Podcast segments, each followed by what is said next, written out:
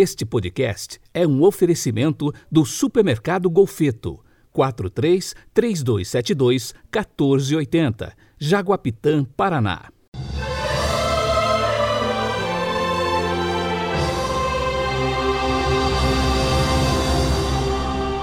Terça-feira, 23 de fevereiro de 2021. A cor litúrgica de hoje é o roxo e o pensamento é de São Charles de Foucault. Abre aspas. Estando triste, abatido, basta ajoelhar-me aos pés do sacrário e dizer: Senhor, tu és infinitamente feliz e nada te falta. Então eu também sou feliz e nada me falta. Fecha aspas.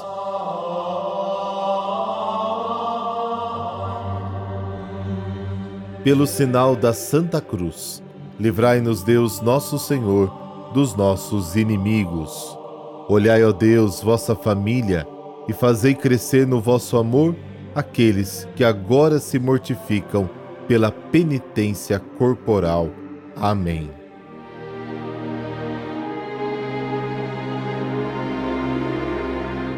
Mateus capítulo 6, versículos de 7 a 15.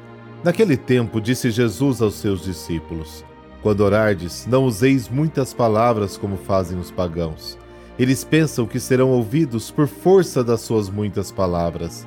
Não sejais como eles, pois vosso Pai sabe do que precisais muito antes que vós o peçais. Vós deveis rezar assim: Pai nosso que estais nos céus, santificado seja o teu nome. Venha o teu reino, seja feita a tua vontade, assim na terra como nos céus. O pão nosso de cada dia dai-nos hoje. Perdoa as nossas ofensas, assim como nós perdoamos a quem nos tem ofendido.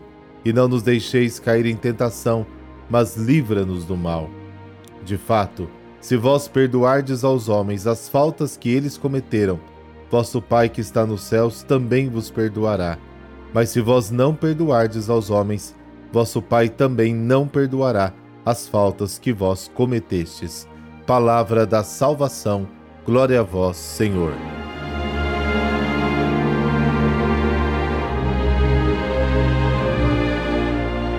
Jesus nos ensina a oração cristã e que, de certa forma, se opõe à oração dos fariseus e pagãos. Se trata do Pai Nosso. É um texto muito importante que nos ajuda a entender quem é o cristão. O Pai Nosso é mais uma palavra de Deus dirigida a nós do que uma oração nossa dirigida a Ele. É o resumo de todo o Evangelho. Não é Deus quem deve mudar de ideia motivado pelas nossas orações. Somos nós que devemos nos converter a Ele.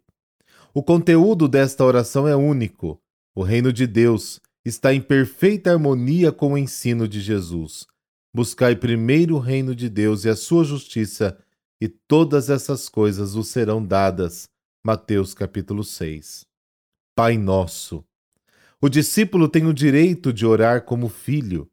E a originalidade cristã reside nesta nova relação, a familiaridade na relação com Deus, que surge da consciência de sermos filhos amados do Pai, é expressa no Novo Testamento com o termo paresia, que pode ser traduzido por familiaridade, Efésios capítulo 3. A oração é comunitária. Quando alguém ora ao Pai, todos oram nele e com ele. A expressão que estais no céu lembra a transcendência e o senhorio de Deus. Ele está perto e longe, como nós e diferentemente de nós, Pai e Senhor. Saber que Deus é Pai leva a confiança, ao otimismo, ao sentido da providência. Santificado seja o seu nome, venha o seu reino, seja feita a sua vontade. O verbo da primeira invocação está no passivo isso significa que o protagonista é Deus, não o homem. A santificação do nome é obra de Deus. A oração é simplesmente uma atitude que abre espaço para a ação de Deus, uma disponibilidade. A expressão santificar o nome deve ser entendida à luz do Antigo Testamento, em particular Ezequiel capítulo 36. Indica permitir que Deus revele seu rosto na história da salvação e na comunidade daqueles que acreditam. O discípulo reza para que a comunidade se torne um envelope transparente que permita vislumbrar a presença do Pai. A vinda do reino inclui a vitória definitiva sobre o mal, a divisão, a desordem e a morte. O discípulo pede e espera tudo isso, mas a sua oração implica ao mesmo tempo assumir uma responsabilidade. Espera o reino como dom, ao mesmo tempo que pede coragem para o construir. A vontade de Deus é o plano da salvação que deve ser realizado na história. Como no céu, também na terra. Aqui na terra, devemos antecipar a vida do mundo que está por vir. A cidade terrestre deve ser construída imitando a cidade de Deus. Dê-nos hoje nosso pão de cada dia. O nosso pão é fruto da terra e da obra do homem, mas também e sobretudo uma dádiva do Pai. Na expressão há um sentido de comunidade, o nosso pão, e um sentido de necessidade, o pão de hoje. O reino está em primeiro lugar, o resto em função do reino. Perdoe nossas faltas, assim como perdoamos aqueles que falham conosco, e não nos deixeis cair em tentação, mas livrai-nos do mal. Essas três últimas questões também dizem respeito ao reino de Deus, mas dentro de nós. O reino é acima de tudo o advento da misericórdia. Essa oração começa com o Pai e termina com o maligno. O homem está no meio, disputado pelos dois. O discípulo sabe que nada, nem ninguém pode separá-lo do amor de Deus e arrebatá-lo das mãos do Pai. Mateus comenta sobre o Pai Nosso apenas um ponto: Perdoa-nos as nossas ofensas. Aqui está o comentário. Na verdade, se perdoardes os pecados dos homens, o vosso Pai Celeste também vos perdoará. No capítulo anterior, Mateus destacou seu amor por nós. Agora, ele destaca sua manifestação concreta, o perdão.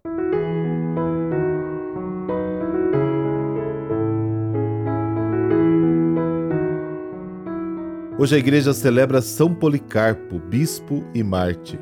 O santo deste dia é um dos grandes padres apostólicos, ou seja, pertencia ao número daqueles que conviveram com os primeiros apóstolos e serviram de elo entre a igreja primitiva e a igreja do mundo greco-romano. São Policarpo foi sagrado bispo de Esmirna pelo próprio São João, o evangelista.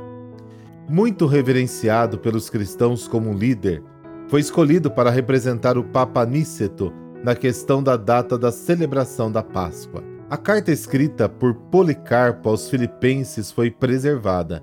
Nesta carta ele diz: Fique firme na sua conduta, siga o exemplo do Senhor, firme e imutável em sua fé. Ame seu irmão, amando a cada um e a todos, unidos na verdade e ajudando a cada um com a bondade do Senhor Jesus, não desprezando a nenhum homem. De caráter reto, de alto saber e amor à Igreja, Policarpo era respeitado por todos no Oriente. Com a perseguição, o santo bispo de 86 anos escondeu-se até que foi preso e levado ao governador, que o obrigou a ofender a Cristo. Policarpo respondeu: Há 86 anos sirvo a Cristo e nenhum mal tenho recebido dele. Como poderei rejeitar aquele a quem prestei culto e reconheço como meu Salvador? Condenado no estádio da cidade, ele próprio subiu na fogueira e testemunhou para o povo: Sede bendito para sempre, ó Deus. Que o vosso nome adorável seja glorificado por todos os séculos. Milagrosamente, as chamas não o atingiram e não o machucavam, e ele continuava a cantar hinos de louvor a Jesus. Impressionado com o acontecimento, os guardas chamaram um arqueiro para que ele perfurasse o santo com uma flecha. Ao ser atingido, o seu sangue apagou as chamas. Os guardas tentaram de novo acender a pira, mas sem sucesso. O procônsul, encarregado do martírio, furioso, ordenou que fosse decapitado. São Policarpo morreu por amor a Deus em 155.